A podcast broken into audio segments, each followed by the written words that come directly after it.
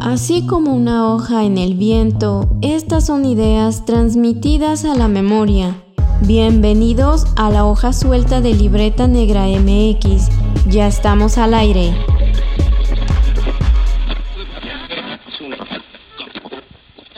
En el programa anterior estuvimos hablando sobre arqueología urbana porque vivimos en ciudades y en esta ocasión se nos hizo buena idea eh, pues conjuntar algunos temas, en este caso la arquitectura. Antes de entrar de lleno al tema, les saludan sus anfitriones. Wendy Osorio. Y Omar Espinosa, sus arqueólogos de confianza aquí en Libreta Negra MX.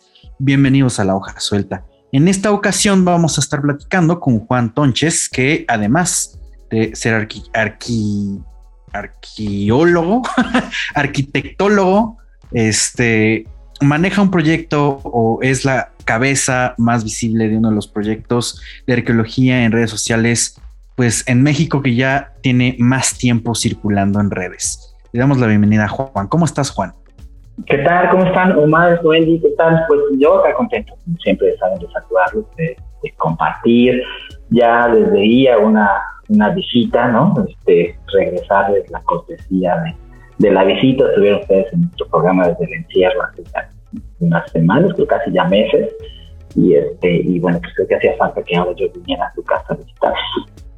Pues sí, nosotros también estamos muy contentos, claro que sí, de hacer este crossover, porque sí, ya tiene rato que lo apalabramos y pues no se había concretado, pero qué bueno. años y años y no más. No. Es que se hace, se da a desear, Juan Tonches, entonces. No, no, más bien ustedes, pues ya yo entiendo que pues primero, primero son las estrellas, ¿no? Que ustedes invitan y pues ya el último nosotros, los más iguales, ¿no? Nada que ver, no, aquí no hay eso, Juan.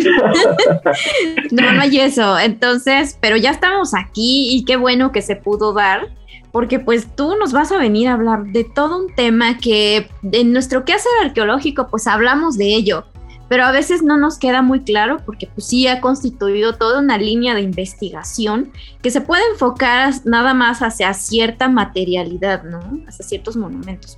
Pero bueno, más adelante vamos a tratar esto y también nos va a contar sobre este proyecto de difusión y divulgación que tienes en redes. Pero vamos a empezar nuestra plática hablando sobre arquitectura, como había mencionado Omar, pero ilústranos para ti, ¿qué es la arquitectura, Juan? Híjole, siempre empieza con preguntas muy difíciles porque hay varios semestres en la carrera de arquitectura como para tratar de, saber y nunca nadie llega como la arqueología para de definirlo. Como la cultura. o la cultura, ¿no? Entonces, ¿qué es la cultura? Siempre le preguntan a alguien. Y no, bueno, pues hay seminarios completos para definir la arquitectura. Lo que sí es un, lo que más que exactamente qué es la arquitectura, porque ahí habrá debates y discusiones sin fin. Yo lo que creo que podemos platicar es eh, cómo vemos lo que es la arquitectura. Es decir, la gran mayoría de las personas entiende como arquitectura este proceso de diseño de los espacios habitables. De hecho, en muchos ámbitos se ha ido cambiando, por ejemplo, la facultad de que antes pudo haber sido de arquitectura en la Universidad eh, Autónoma de San Luis Potosí, ahora se llama Facultad del Hábitat. Y entonces en muchos ámbitos se ha ido transformando la idea de la arquitectura como un edificio, como una vivienda, como un espacio construido a la concepción del hábitat, de espacios habitables. Entonces, un poco una definición o una manera más contemporánea de definir la arquitectura es precisamente la. Eh, integraría yo ahí esa parte también de la investigación, para ver qué vamos a hablar. La investigación, el diseño, y a lo mejor ahí también integro otro concepto esta definición que estoy construyendo con ustedes, la conservación de los espacios habitables. O sea, a lo mejor ahí es donde yo empezaría a conectar con este otro concepto, con este otro tema, con esta otra disciplina, este otro ámbito, que pareciera que están íntimamente relacionados, pero quizás no de la manera en la que eh, eh, es más mm, eficiente en términos de crecimientos metodológicos, ya que voy, para no hacernos y hacerlos yo bolas. Es decir, se piensa en esta relación entre la arquitectura como una, eh, tradicionalmente como una disciplina, dicen, ¿no? decían hasta no mucho, a medio camino entre el arte y la técnica, entre la ingeniería y, el arte. ¿no? Entonces, esta este, concepción de la arquitectura realmente ha ido en desuso, se ha ido como un poco eh, matizando, ¿no? sonaba muy romántica y funcionaba bien hasta mediados del siglo XX, pero ya se transforma cada vez entender la disciplina arquitectónica como algo mucho más eh, complejo, más este, eh, integrador, digo yo. Y ahí es cuando toca muchos otros ámbitos y también es ahí cuando empieza a, construirse algunas definiciones conjuntas, pero también algunas construcciones conjuntas. ¿no? Y una de esas tantas es cuando se piensa que, que esta relación entre la arquitectura y la arqueología, yo ahora me adelanto ahora a su pregunta y me integro de una vez, la relación entre la arquitectura y la arqueología va hasta, hasta tiene que ver con, con el prefijo ARC, ¿no? A-R-Q, esta idea de la arquitectura y la arqueología, pero la verdad es una coincidencia eh, gráfica de las etimologías porque en realidad no provienen de la misma raíz arqueología, de, eh, arqueo, de arcaico, de antiguo, de ancestral, y arquitectura viene de archi o arqui, que es el líder o el principal, que tiene que ver con, con esta figura eh, principal eh, que lidere a los obreros de la construcción. En, cambio, la arqueología pues, es el estudio, etimológicamente, de lo antiguo, lo arcaico. Entonces, en realidad, etimológicamente, aunque en las palabras en el español se parecen, realmente no son, no, no son tan cercanas. Y tradicionalmente, perdona más, este, eh, se, piensa que por esta etimología es que tendría que estar juntas siempre, pero a lo mejor no, y es a lo mejor lo que podemos conversar. Sí, y aunque no nos guste, en arqueología no lideramos absolutamente nada, aparentemente. pero triste, tristemente. algunos pensarían, pero bueno, eso está también debatible.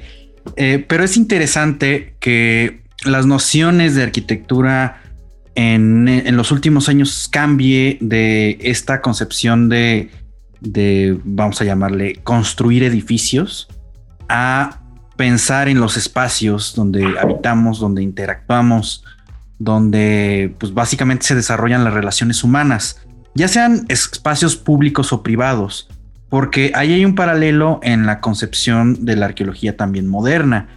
Es decir, ya no es eh, el objeto el que se estudia, sino las interacciones que hay detrás de él. Em, entonces, es sí, sí pensamos muchas veces que, hay como unificaciones, pero aparentemente también eh, vamos como cada quien por su lado. Una cosa es una cosa y otra cosa es otra cosa. A menos que trabajemos edificios, ¿no? En zonas arqueológicas eh, a mí no me ha tocado, pero eh, pues de repente ahí como que la arqueología sí se mete. ¿Qué se mete más, la arqueología en la arquitectura o la arquitectura en la arqueología?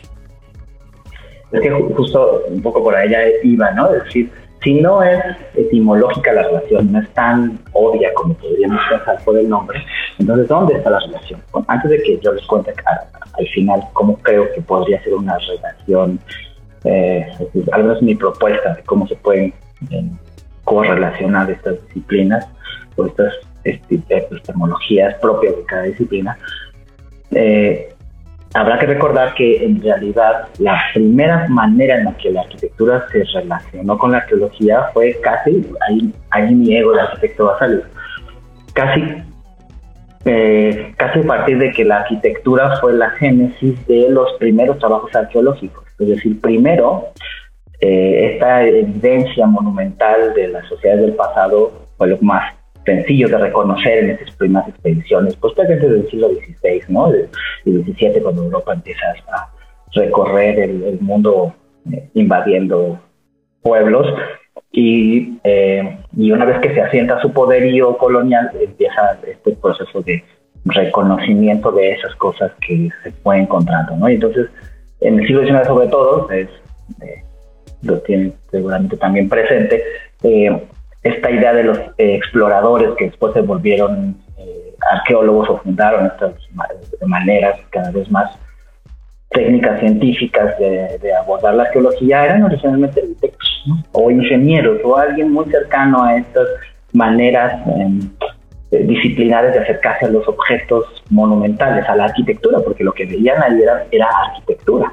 el proceso de excavación vino un poco después, pero al final lo que es más sencillo en esa época era identificar espacios arquitectónicos. Entonces, eh, creo que ahí se construyó esta relación entre la arquitectura y la arqueología a través de lo monumental y se mantuvo durante mucho tiempo y perdimos una oportunidad eh, interesante de hacer diálogos a través más bien de la teoría o de las eh, análisis eh, disciplinares de cada uno de estos, ámbitos. Es decir, lo que se hizo regularmente era arquitectos que se convertían en arqueólogos o arquitectos que les gustaba la arquitectura antigua, analizaban desde la arquitectura los elementos de, monumentales del pasado, sobre todo la clase de la griega, la arquitectura clásica en Grecia y Roma, o Egipto, por después de que vinieron estas invasiones napoleónicas a.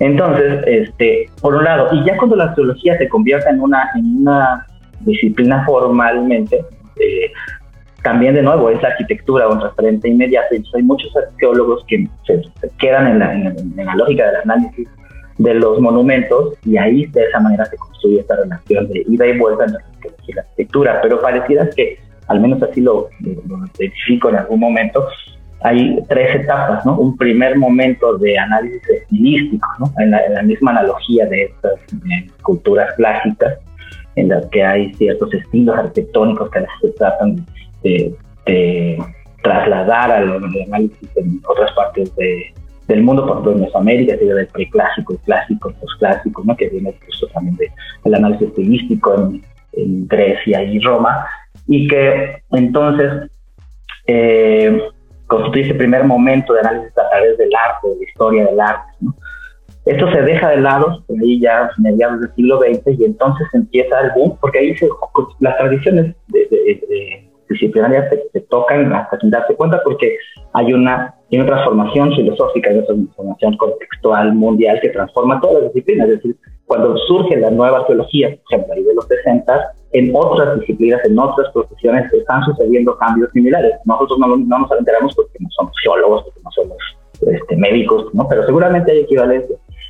En la arquitectura pasa también y entonces esta idea de la cientificidad que, que que pretende la, nueva arqueología tiene su contraparte en la arquitectura, eh, em, cargando los estudios de análisis de la arquitectura del pasado a formas y sistemas constructivos. Entonces ya no hablamos del estilo, de la forma misma del edificio, sino de los em, componentes materiales de los sistemas, de nuevo esta parte filosófica teórica que va ¿no? permeando todas las disciplinas, la teoría de los sistemas de los 60 llega y entonces hablamos de sistemas y de sistemas constructivos, y ahí conecta muy bien con la arqueología. La nueva arqueología que está haciendo por su lado análisis ahora de contextos no necesariamente monumentales, se van ¿no? a veces como tocando, pero de nuevo, creo que, yo, que no sistemáticamente.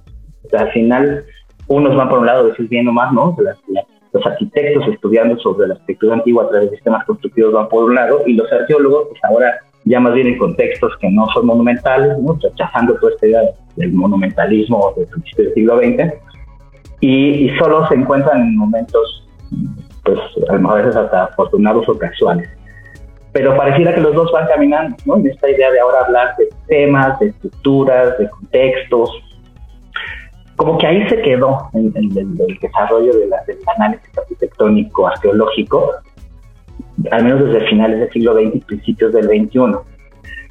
Ya este contexto posmoderno, en el que vivimos en el siglo XXI, donde habló más de relatos, más de discursos, transformó, al menos en la arquitectura, les decía, esta idea de lo constructivo, lo material, al tema del de lo simbólico, ¿no? el tema de las percepciones, la fenomenología de la arquitectura, y por eso es que ahora se habla del hábitat ¿no?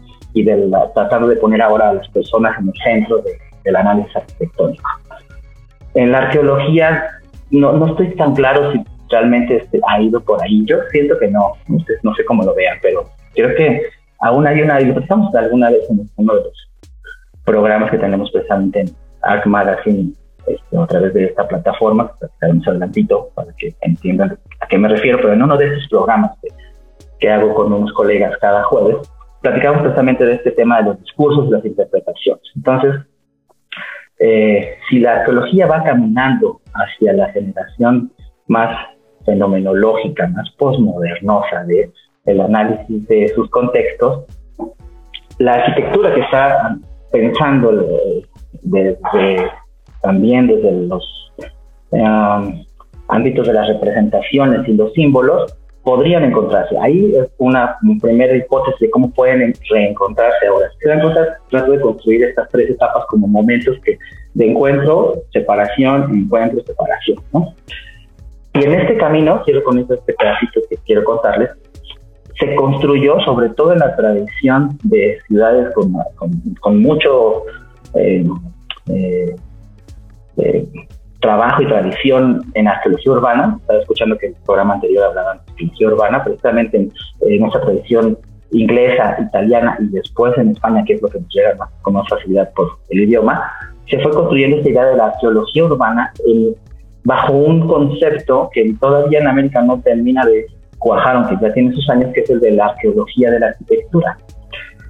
Y que ahorita, si quieren, en el siguiente bloquecito lo, lo, detallo, pero, pero que es esta otra alternativa para poder empezar a juntar mm, ya más allá del objeto de estudio, o sea, que la conciencia no sea a partir del objeto de estudio, sino a partir de las metodologías de trabajo. Entonces, después.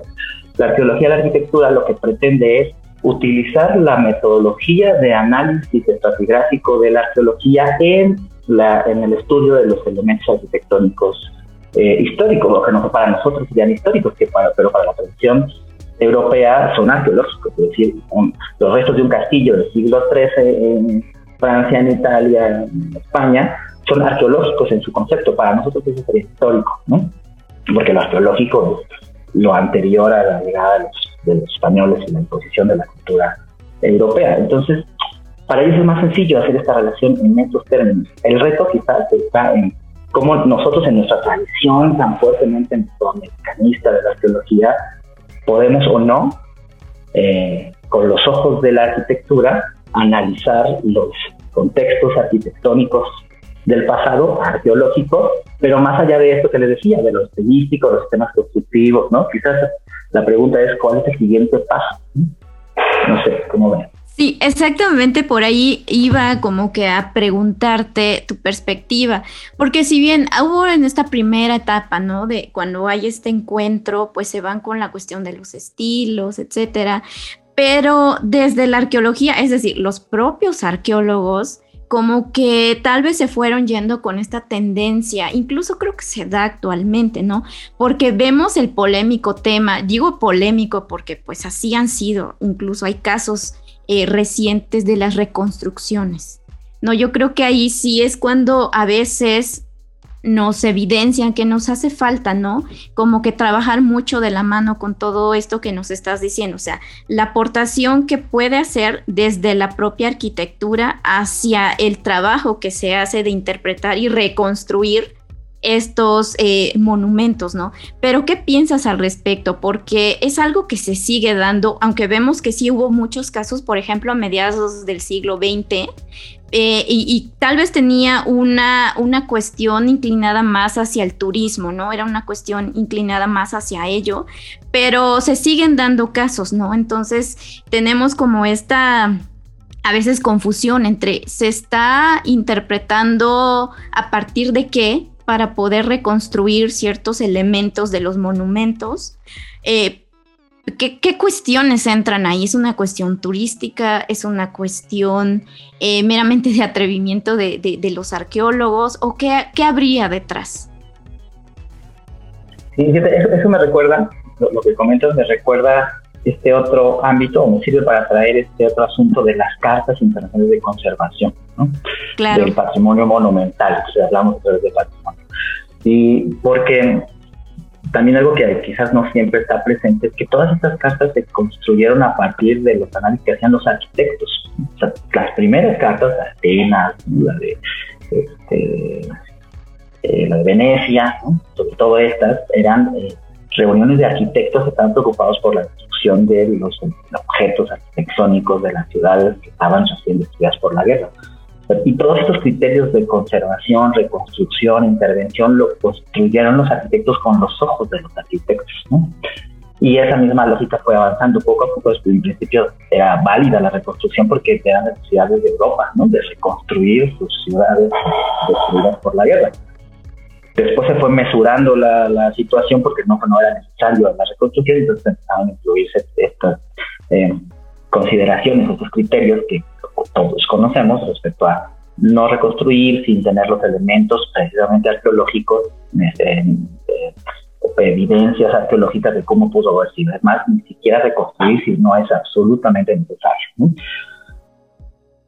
En esta lógica de, de, criterios de conservación y de reconstrucción e intervención en objetos arquitectónicos del pasado, entran los arqueólogos en algún momento y, y hay un conflicto ahí, yo lo veo así, para incluir en la, sobre todo por ejemplo en Mesoamérica, estos criterios de conservación en un contexto disciplinar que por sí mismo implica la destrucción.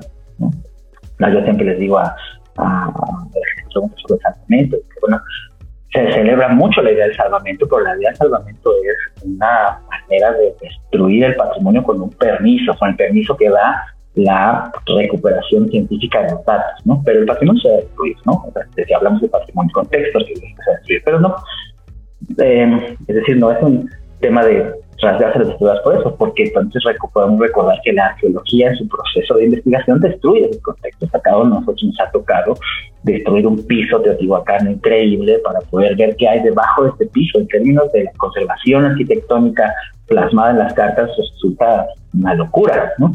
Pero la, la manera en la que se trabaja la arqueología es así, no hay otra manera de hacerlo, ¿no? Digo, hasta que podamos construir una, una estructura tecnológica tal, ¿no? Que nos permita ver este, más allá, ¿no? Parece que ahí va, pero ¿no? El y estas cosas, pero al menos parece que nunca se dejará la idea de la excavación como esencia de, del trabajo arqueológico y, y la excavación es destrucción, ¿no? Eso no lo contamos los arqueólogos porque mejor este, no queremos que nos linchen, ¿no? Es, una destrucción controlada, Es una destrucción controlada, exacto.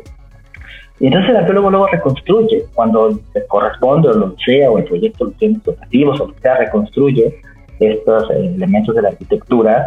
Eh, casi siempre es cuando se trae elementos de la arquitectura. Un arqueólogo casi nunca reconstruye un contexto arqueológico que no tenga arquitectura, es decir, no, no se le ve una razón. Pero cuando tiene arquitectura, sí, es, es extraño porque ahí es otro secreto que nos escuchan. Quienes reconstruyen, quienes consolidan los elementos arqueológicos que encuentran, desmontan los muros y los vuelven a poner. Se imaginen, es como si tú, para poderte acomodar eh, el brazo que se te rompió, te lo zafaran y te lo volvieran a poner y, y por alguna casualidad del destino no te ponen el mismo brazo, te ponen el brazo de alguien más porque hay muchos brazos por ahí, pero pues es un brazo, más o menos queda, ¿no? Eso se hace en las consolidaciones arqueológicas. No se espanten, es real. Es real. Lo digo con los pelos de la borra nada más. La tradición de la reconstrucción arqueológica es así. Yo no estoy, bueno, no iba a decir que no estoy diciendo que mal, no, sí, está mal, ¿no? Pero así se hace porque no hay una lógica clara de cómo trasladar estas ideas de la conservación, de la intervención, las técnicas de la construcción o de, o de la conservación arquitectónica a la arqueología, porque el arqueólogo destruye y puede reconstruir y asumir que esa reconstrucción recupera su valor de originalidad, de autenticidad que, que requieren las cartas. La verdad es que no. Entonces, cuando se quiere hacer análisis desde la arqueología de la arquitectura en contextos mesoamericanos, te encuentras con edificios que fueron reconstruidos, ¿no? le hace casi casi reinterpretados por el arqueólogo en turno o por los trabajadores que le tocó hacer el muro. Hay un error ahí técnico que tendremos que solucionar, pero también hay un error eh, metodológico y teórico de la manera en la que estamos entrando a la arquitectura desde la arqueología. ¿Estás, diciendo, Juancho, que lo que vemos en las zonas arqueológicas no es real? Pues es que no es real, seguro ustedes ya lo contaron, pero no es real. O sea, es una responsabilidad frente a quienes van a visitar, por ejemplo, estos estos monumentos, ¿no? Realmente qué es lo que están viendo, porque muchos igual y si piensan, bueno, es que sí, este, así eran estos edificios. Ah, es más, hay quienes piensan que los encontramos así y que no los reconstruimos, pero no, la mayoría de los casos sí están intervenidos y pues lo que ven es trabajo del arqueólogo. Prácticamente todos, es decir, un, edificio, eh, un elemento arquitectónico arqueológico, prácticamente ninguno, digo 100 de 100, no están en su condición original. O sea, para poder tenerlos expuestos, por una tradición, es que se, seguía la, tradición, se sigue la tradición, pero no hay un análisis concreto, ¿no? Porque no, yo diría, ¿por qué no podría conservarse tal como lo tienes? ¿Por qué tienes que desmontarlo y volverlo a montar y reforzarlo? No hay una razón, no hay un estudio previo para eso, porque nos olvidamos de, de, de realmente unir metodológicamente, teóricamente la arquitectura con la arqueología. Entonces ahí, ahí es más, más cosa de la arqueología, no de la arquitectura. Pues yo creo que es cosa de que precisamente estas dos disciplinas se han quedado en la superficie en su relación. Decía yo, esta, esta, esta intención de la arqueología y la arquitectura de juntarlas metodológicamente, al menos metodológicamente. Teóricamente es una locura, lo adelante, es una locura decir como red. Yo adelanto esta parte con la que yo quería cerrar, pero ya lo dije una vez. Yo creo que es teóricamente donde tiene que estar la, la, la unión entre estas dos disciplinas. No solo por porque se coinciden en el objeto de estudio en ciertos momentos. Porque quienes dicen, es, alguna vez alguien me, platicando un poco de esto, decía, es que la arquitectura y la arqueología se parecen porque el arquitecto arma con piezas un edificio y el arqueólogo desarma el edificio, ¿no? Como un positivo y un negativo. Yo decía, no es tan así, creo, ¿no? porque es que refiere un poco la idea, el trabajo del arqueólogo a casi eh, eh, destruir porque sí, y tampoco es así, ¿no? O sea, hay una razón específica, ¿no? Este, metodológica de, por qué se hace trabajo, y creo que no es la, la relación más eh, eh, útil, ¿no? Es la relación quizás más evidente, porque nos quedamos en la superficie de pensar que es el objeto lo que nos une, lo que une la arquitectura de la y yo creo que no. Es, lo platicamos al principio respecto a esta idea del hábitat, lo que nos une es la capacidad que podemos tener, confrontando teóricamente las tradiciones, de analizar los espacios habitados por las personas. Y eso no pasa mucho. O, desde, la, desde la teoría arqueológica entiendes tu contexto arquitectónico, o desde la teoría de arquitectura entiendes tu contexto histórico, pero no hay una, una real transdisciplina en, los um, trabajos o en los momentos de, investigación. ¿no? Es, normal que no haya porque no se, no se ha hecho tampoco, a inicio, adelante también es un poco mi reto personal en estos eh, términos, conectar estas dos tradiciones teóricas. No es fácil, ¿no? O sea, es, es un poco como cambiar por el lado de la arquitectura milenios de tratados de arquitectura y cómo se entiende el, pasado construido y cambiar eh, 100, 200 años de una tradición arqueológica que ve el objeto arquitectónico con otros ojos. Esos ojos son la teoría de una y otra disciplina y la única manera que podamos quizás realmente encontrar una relación virtuosa, digo yo, es mi hipótesis, es si entendemos la teoría como estos lentes, decimos, ¿no? Si enseñan en la escuela, son estos lentes como se ve el mundo, que podamos tener estos dos filtros siempre, ¿no? Juntos, y que en algún momento se conviertan ese eh, azul y ese amarillo en verde, ¿no? Pues con ese verde, que es esta unión entre estas dos tradiciones, podamos abordar los problemas de, decía yo, con esa definición de construir de arquitectura, eh, arquitectura arqueológica, vamos a decirle, esta, este tema de la investigación, hasta el diseño y la conservación de los objetos materiales del hábitat humano. Creo entonces, que puede ser por ahí. Entonces, ¿cómo no sé? ¿Cómo no sé? Exactamente. ¿Quién sabe cómo se va a hacer eso? Pero, pues ahí está, es que ese es el meollo. ¿Cómo le haces con una tradición arqueológica, por ejemplo, en el caso de México, que está fuertemente arraigada para empezar a lo prehispánico? ¿no? Eh, por una cuestión también de la ley federal que separa tajantemente lo, lo arqueológico de lo histórico y ni hablar de lo moderno. Pero yo creo que sí, hace falta mucho camino que recorrer, pero incluso ya hay muy buenos trabajos, muy buenas propuestas desde la arqueología histórica de los trabajos con arquitectura. Pero real, sí, sí, pero realmente piensas que esto sí pueda como llevarse a cabo, Juan. O sea, no quiero ser pesimista, pero es que sí tenemos fuertemente arraigada es, e, e, estas características en esta arqueología tan tradicionalista. Además, la arqueología pues va más allá, ¿no? También de los intereses puramente académicos, ya sea este que incluyas arquitectos o restauradores, ¿no? Tiene que ver con otras circunstancias políticas, ¿no? Por ejemplo. Claro, sí, fíjate que ahora que hablas de la arqueología histórica, que de nuevo como toca la arquitectura por el objeto de estudio, pero uno nota que ah, más allá del discurso de quien elabora ciertos proyectos y dicen vamos a hacer nuestra disciplina, nuestro multidisciplinario, en la realidad es que ya en el trabajo cotidiano uno ve esa separación, o sea, uno nota que esa separación se mantiene. Eh, y es una, también una mala tradición o una mala praxis eh, gremial, ¿no? Entran los arqueólogos, hacen lo que tienen que hacer y después con cierta información, en el mejor de los casos, se recuperan elementos de la información arqueológica para la intervención en la restauración o la recuperación del inmueble histórico, ¿no?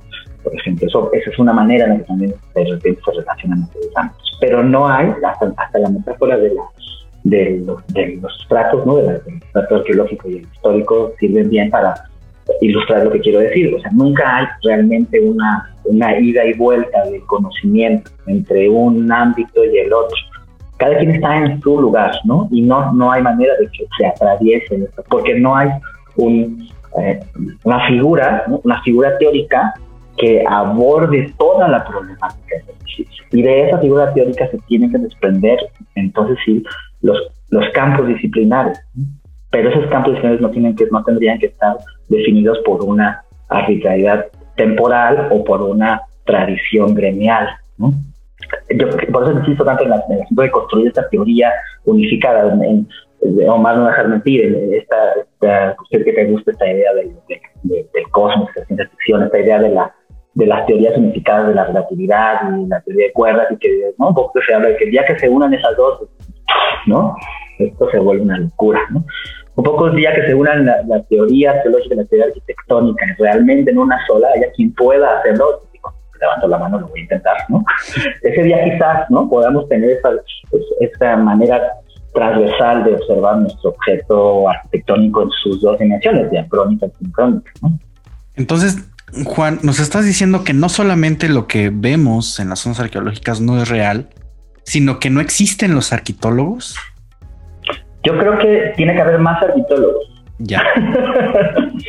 Te recordaremos como pionero, como pionero de, próximamente de, esa línea de trabajo. Fundadores de la ciencia. Ahora, ahora, muchos colegas arquitectos que han migrado a la arqueología, creo que, que digo, cada quien puede construir lo que quiera, por supuesto, no, no lo critico en el ámbito personal, sino, pero sí creo que eh, entran con la idea romántica de lo que es la arqueología, es decir, soy arquitecto y me gusta la aventura arqueológica y recorrer las selvas mayas para poder eh, un poco emular a Steve, Yacate, y bla, bla, bla, ¿no? A ver, a ver, Juan, este, ¿quién no entró por una idea romántica de arqueología? O sea, no me digas... Yo no, pero, pero, pero, tiene, que, pero tiene que ver con que ya es mi segunda carrera. Puede ser, digo, puede ser. Ah, es que eso, güey, se vale.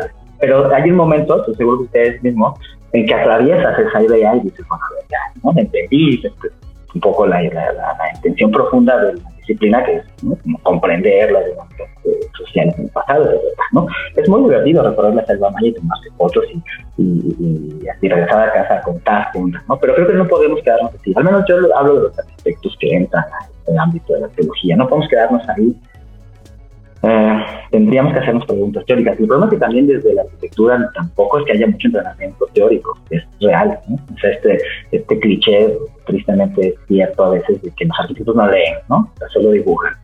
Entonces, este, entonces tampoco hay un énfasis fuerte en las carreras de arquitectura respecto a, la, al, eh, a propiciar a esos alumnos el entendimiento teórico de su disciplina y y mucho menos hablar de investigación y construcción de conocimiento. No, no es la tradición arquitectónica.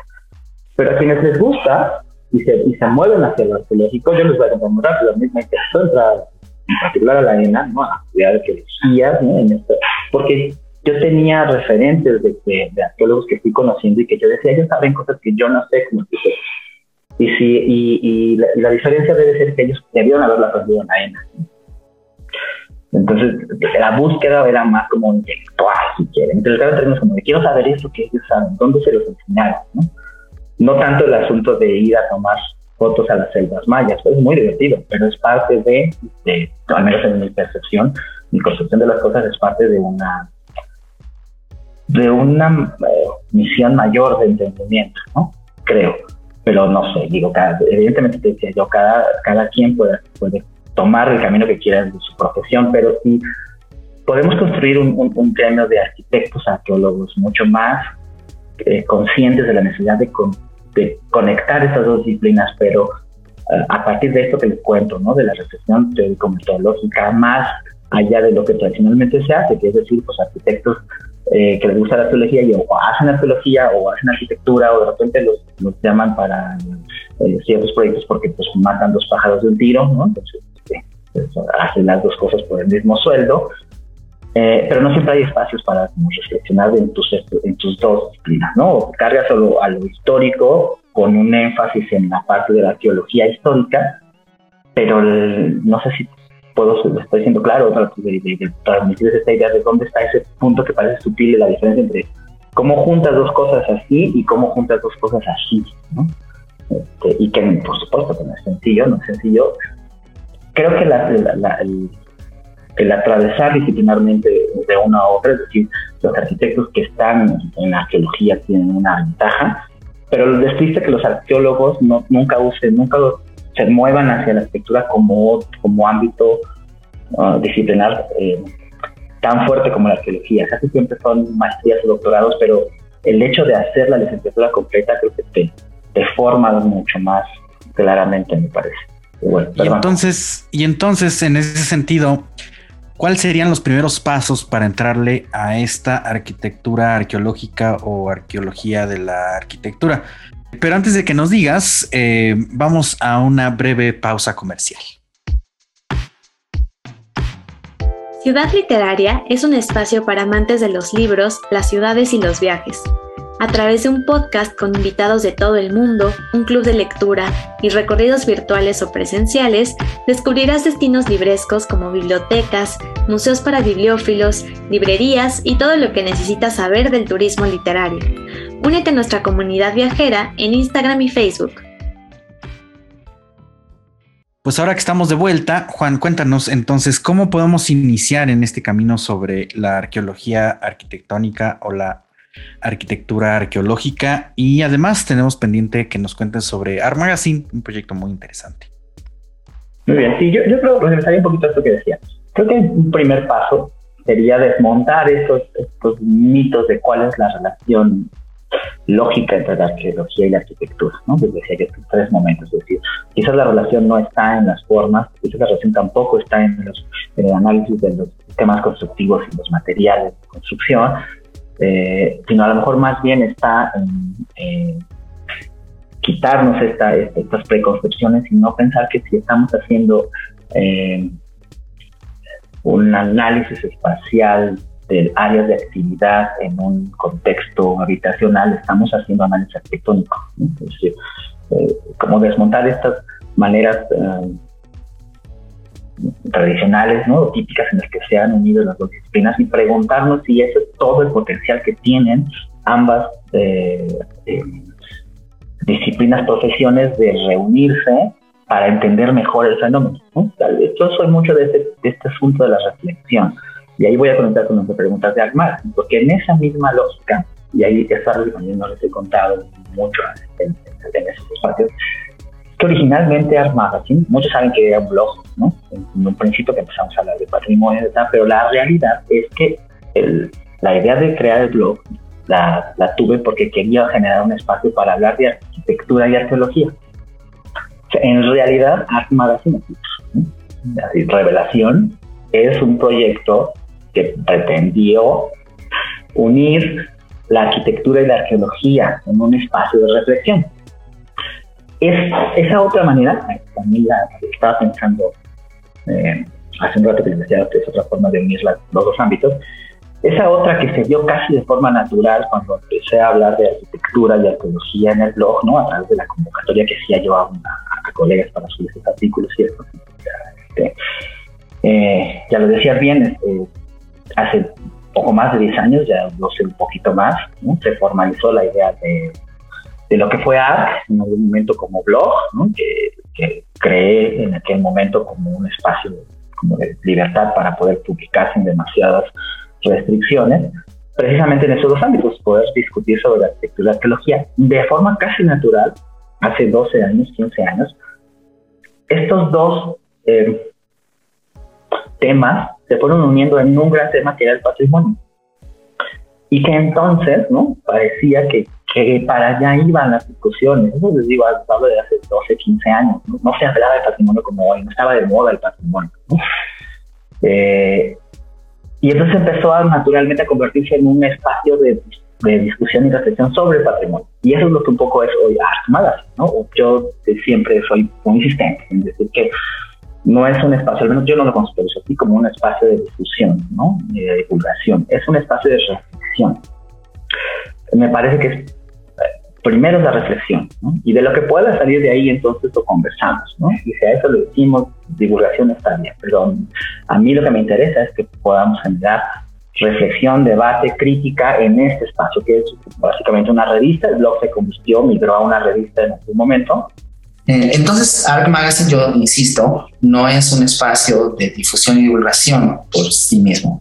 A mí me interesa conceptualizarlo como un espacio de reflexión, de crítica, de debate, que si como consecuencia tiene la conversación ¿no?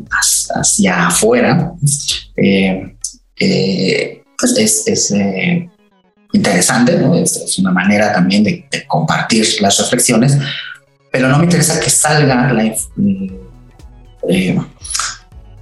el conocimiento arqueológico sin antes hacernos preguntas. Ahí es donde yo inserto esta parte del debate, de la reflexión, en medio de la de la, lógica que al menos pareciera que tiene la, difusión y divulgación. Es decir, se genera el conocimiento de alguna manera bajo un status quo eh, gremial, tradicional, profesional, y entonces nos preocupamos demasiado por hacer la interpretación de los programas o la difusión, la divulgación a los grandes públicos. Yo decía, no, yo no me interesa eso, ¿no? A, a, mí lo que me interesa desde siempre es que ARC sea eh, el espacio en medio donde nos hacemos preguntas de todos lados y si se necesita una salida a eso, ¿no? Pues lo lógico es que haya una manera de hacerlo. La revista, el programa, los congresos, etcétera, etcétera, todas estas cosas que hacemos desde ARC, como los sin cafetes, el programa del encierro, la misma revista, los diálogos insumisos, los tacos, etcétera, etcétera. Todas estas cosas que he creado para poder, como dar espacios diferenciados de reflexión, pero siempre de, de reflexión. Y ahí yo siempre hago esta analogía y digo que me parece que esta es la misión que, puede tener Arki y, eh, y desde el principio porque eh, me, me, parece que es la manera que podemos transformar las cosas. O sea, si no eh, actuamos, incidimos en la manera en la que se hacen las cosas hoy en día, que nos tienen deseados amar, ¿no? Como en esta forma en la que la arqueología no es relevante para, para la vida pública, es un trámite que se tiene que hacer para poder autorizar el tren Maya porque está en la ley, entonces pues como es más tardado cambiar la ley, pues entonces mejor que se hagan los argumentos y que se haga el tren y ya, ¿no? Pero no nos preguntamos cosas sobre el tren, ¿no? Nos preguntamos cosas sobre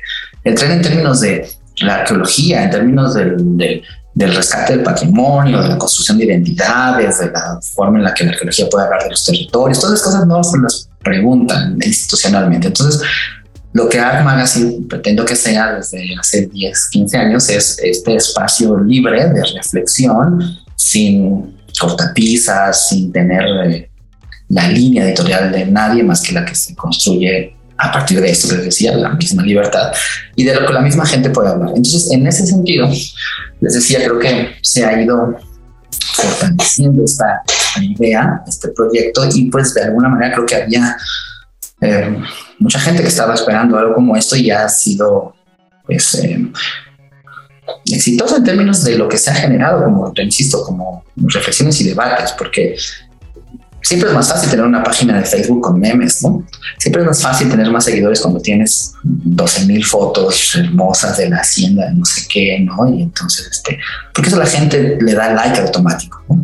Pero no me interesa. Lo, que me interesa es que eh, se pueda armar un, proyecto, o sea, se sea claro que es un proyecto Art Magazine, que se llama ahora o Art, ¿no? Para englobar todas las, eh, las cosas que, que hago ahí, es que eh, se entienda que es un lugar donde tú puedes sentarte a conversar y, pensar sobre el patrimonio, pensar en libertad sobre el patrimonio, que es, revisando al tema de hoy, es una de las formas naturales en las que los, las dos cosas, la arquitectura y la arqueología, se juntaron. Y que fue sin querer, ¿no? pues solo se dio y, y quizás la tendencia en nuestros gremios, en nuestros ámbitos, era hablar de patrimonio como el gran tema que se dejaba venir para la segunda década ¿no? del siglo XXI. Por eso la, respuesta a la pregunta, ¿cómo hacemos para unir eso? Aunque está en mi mente, ya no está en las redes, en mi cabeza es, creo que lo tengo que resolver a través de algo. O sea, a través de arte quizás es como podamos acercarnos a esas reflexiones, porque, porque no lo va a hacer Lina, no lo va a hacer la institución, no se pregunta sobre sí misma, se reproduce. Alguna vez platicando con un arqueólogo colombiano decíamos, las instituciones tienen esta característica de que se reproducen, no se cuestionan a sí mismas. de ahí nunca sale la revolución, ¿no? de ahí no se transforman las cosas, es desde la, desde la libertad, desde la independencia. En este tema de cómo unir la arquitectura y la arqueología, este es el camino y yo creo que es el camino en todos los ámbitos, ¿no? Construir reflexiones desde la libertad, creo. Creo que han construido una buena comunidad también, ¿no? Sobre eh, varias personas desde diferentes áreas, la arqueología, el propio patrimonio, la conservación de, este mismo. Entonces yo creo que es un proyecto que va caminando y que está siguiendo este camino, ¿no? Que finalmente nos estás compartiendo. Pero lo cierto es que también, eh, pues seguramente hay gente que los ha seguido y se ha acercado, pues a través también de de su presencia, la presencia que tienen pues en estos medios donde ahora pues son nuestros medios también de, de comunicación, ¿no? Las redes sociales. Entonces, a ver si nos puedes recordar dónde podemos seguir a este proyecto de ARC Magazine. Claro que sí, fíjate que yo antes decía, escribía en, las páginas, yo decía, estamos en todas las redes sociales, pero ya no. Y ahora lo corregí que ahora estamos en todas las redes sociales de boomers, ¿no? el, el, tiempo, el tiempo nos alcanzó, la, la, tecnología nos alcanzó, nos rebasó. Y entonces ahora estamos en todas las redes sociales de boomers, o sea, Facebook, Instagram, Twitter. ¿no? no estamos en Twitch, no estamos en TikTok no, no me da la vida para hacer todo eso, no, me da la vida. Pues, creo, creo que todos los, los millennials adolecemos de eso, no nos da la vida. Y ya son demasiadas redes sociales, pero de todos modos, de repente, aunque sea en una, pegamos de vez en cuando. Exacto. Entonces, en cualquiera de estas, eh, o tecleen ARC con K, eso es otra cosa que ya no les dije, y por eso es que el blog aquel se convirtió en ARC, se llamó ARC precisamente porque esta Q, yo decía esta Q que pareciera que relaciona la arquitectura y la arqueología etimológicamente es una, es una trampa, no es cierto, ¿no? No, no viene de la misma palabra, entonces en realidad es una K que, que, que quizás es la K la que hoy sí puede conectar esta fonética de lo ARC, ¿no? Y entonces también es una palabra pegajosona, fácil de recordar, entonces en particular las redes se llaman ARC Magazine porque es mucho más sencillo poder relacionar con la revista, que es un poco el producto más eh, reconocible, ¿no? También que nos ha permitido este, llegar más lejos y, y, que digo nos, así es los autores, ¿no? Y a, mí mismo como editor, llegar a más gente, Entonces busquen ARC Magazine con K, Magazine como la palabra revista en inglés, en cualquiera de estas redes de boomers y ahí nos van a encontrar subiendo este, memes de señoros. Pues de repente, de repente es una herramienta este, útil, ¿no? El meme, la transmisión de conocimiento por el meme. Pero, pero, pero sin duda es importante mencionar también que todo, bueno, todo este contenido es libre. Si quieren buscar los números anteriores, pues también están disponibles, ¿no? Eh, y la página web, ¿no? La página web que, todavía tiene el nombre que tuvo en un principio el blog, que se llamaba Arqueopatías, y en aquel momento se llamó así, le puse así porque pensaba en las patías de lo arc, ¿no? O sea, de lo arqueológico, arquitectónico, de la conservación, ¿no? Todas esas cosas que no están, no estaban funcionando bien, yo, que para mí eran patías, como una cardiopatía, algo que no está ahí, ¿no? Yo notaba que algo no estaba pasando correctamente. Desde hoy en día, eh, quizás es muy claro, ¿no? O sea, nos alcanzó la, problemática, pero hace años, como yo lo recuerdo, hace 10, 15 años, parecía que todo estaba bien, no sé si ustedes se acuerdan, ¿no? A lo mejor estaban entrando a la carrera, pero no, nadie se preguntaba cosas, la, la, idea de hablar de estos temas en las redes no era común, ¿no? No había realmente ningún proyecto así. Yo ahí ya con, cero falsa modestia asumo que empezamos con eso, después vinieron muchos más proyectos y, genial, ¿no? Es increíble que sea así, porque antes de eso nadie se visualizaba haciendo estas cosas fuera de los espacios académicos institucionales. Pues es que también hay que pensar que hace 15 años no existía el entramado de redes sociales que existe ahora.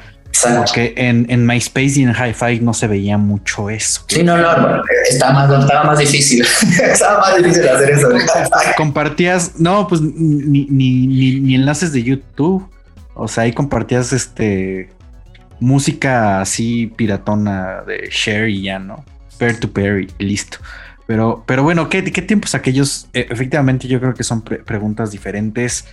Em, pero había cosas que estaban, estaban dadas, ¿no? Y, no se cuestionaban. Entonces. Les voy a contar, en el 2004, yo empecé con, o sea, con lo que, lo que se convirtió en ARC, empezó en el 2004 en un sistema de boletinaje por Yahoo Grupos. Uh. Ahí empezó la semillita así primera real, empezó en 2004 con esta cosa, ¿no? Enviar articulitos y cosas en Yahoo Grupos. Ya, ya ni Yahoo existe, creo.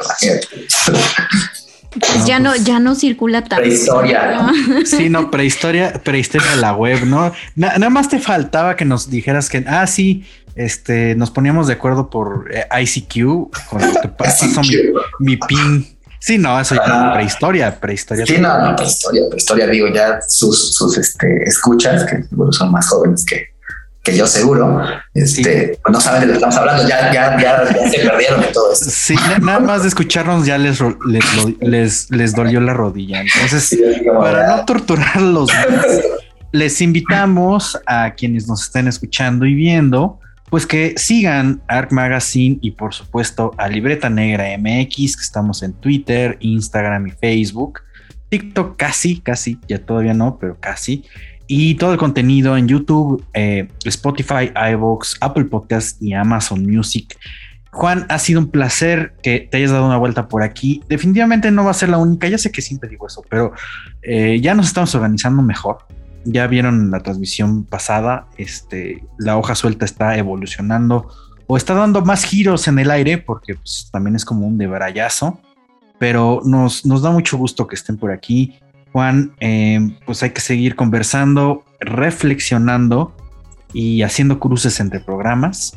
Y pues nada, nos vamos terminando este programa.